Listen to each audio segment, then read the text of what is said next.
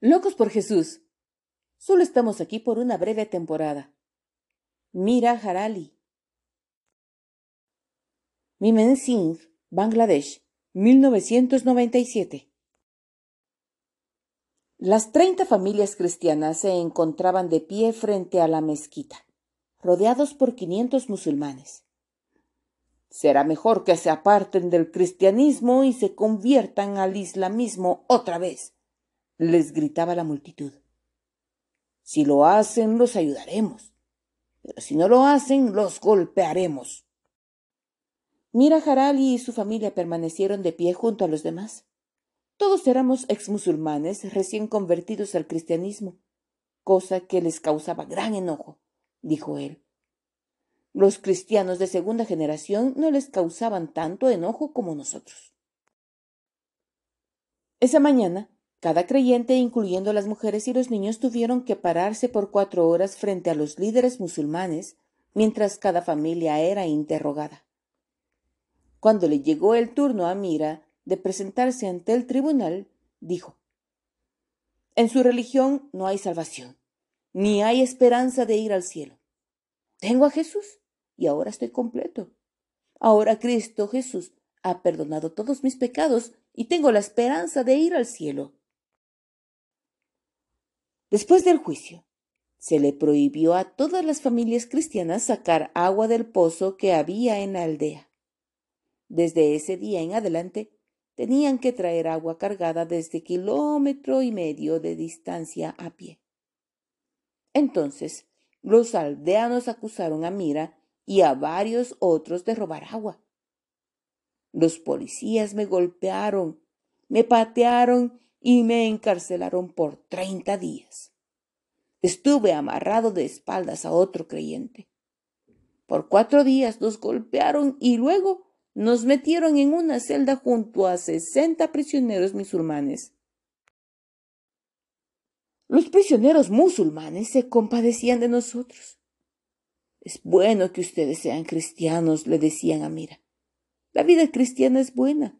Los musulmanes no tienen paz. Siempre están peleando unos con otros.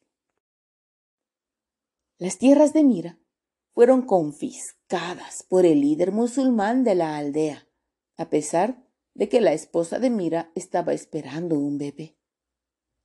Varios miembros de su familia fueron golpeados varias veces. Cuando salen a caminar por la aldea, la gente les arroja lodo. Los cristianos también han sido atacados en su pequeña casa iglesia. Y aunque todos son nuevos creyentes, el duro trato que reciben no los aparta de su fe.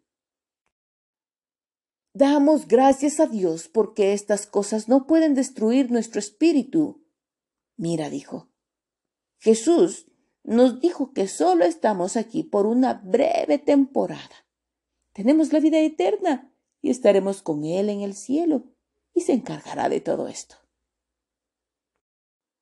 Por tanto, no desmayamos.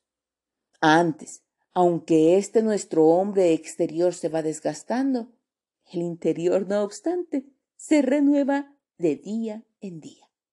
Porque esta leve tribulación momentánea produce en nosotros un cada vez más excelente y eterno peso de gloria, no mirando nosotros las cosas que se ven, sino las que no se ven. Pues las cosas que se ven son temporales, pero las que no se ven son eternas. El apóstol Pablo, martirizado en Roma en el año 65 después de Cristo. Segunda de Corintios, capítulo 4, versículos 16 al 18 locos por Jesús. Toma el juramento. Valia Vashenko, de 12 años de edad, Unión de Repúblicas Socialistas Soviéticas, 1960. Todos en la habitación observaban a Valia. Cuando el director de la escuela llamó su nombre por segunda vez, Valia Vashenko, dijo al director en tono firme.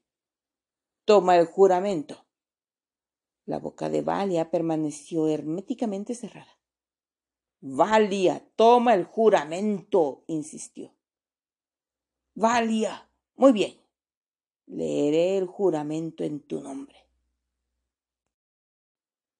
Hacía varias semanas que el director de la escuela había decidido que el momento había llegado para que Valia, una niña cristiana de 12 años de edad, se hiciera miembro del grupo de niños comunistas conocido como los pioneros.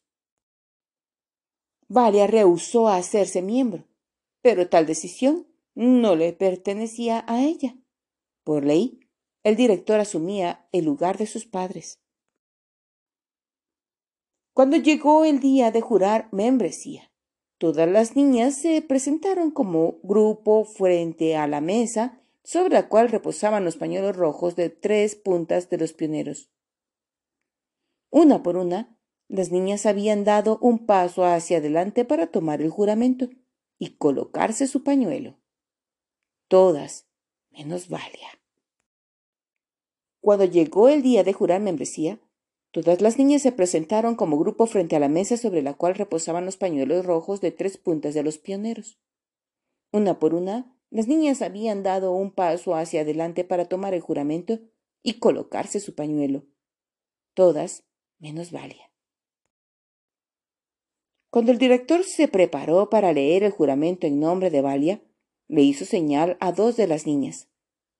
Ustedes dos le pondrán el pañuelo a Valia mientras voy leyendo. Y comenzó a leer. Yo, una joven pionera de la Unión de Repúblicas Socialistas Soviéticas, ante mis camaradas, compatriotas que deciden sobre mi admisión en la organización, prometo que defenderé con firmeza la causa de Lenin a favor de la victoria del comunismo. Prometo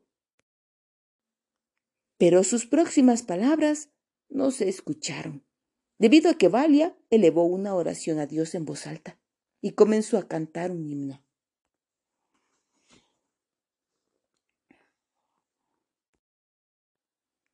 Nos mantendremos firmes en la fe del Evangelio de Cristo, siguiendo su ejemplo, marchando todos hacia adelante, marchando todos tras él. En las escuelas rusas, los niños cristianos se ponían de pie una y otra vez en los salones de clases para orar en voz alta y testificar. Estos niños eran golpeados y obligados a dejar sus familias, pero otros seguían su ejemplo. En el año 1963 se prohibió la práctica de la oración en las escuelas públicas de los Estados Unidos. ¿Qué hubiera sucedido si los padres cristianos estadounidenses le hubiesen enseñado a sus hijos a no someterse a la tal decisión, no hubiesen sido golpeados, ni sus padres hubiesen sido enviados a una cárcel como en Rusia. Aquí en los Estados Unidos, la primera enmienda de nuestra Constitución nos garantiza la libertad de expresión y la libertad de religión. ¿Qué hemos hecho con tal libertad? Vamos a esperar que llegue el día en que la misma sea quitada como sucedió en Rusia comunista y en otras ciudades dictatoriales antes de declarar ante los demás el nombre de Jesús? QHLJ, ¿qué haría un loco por Jesús?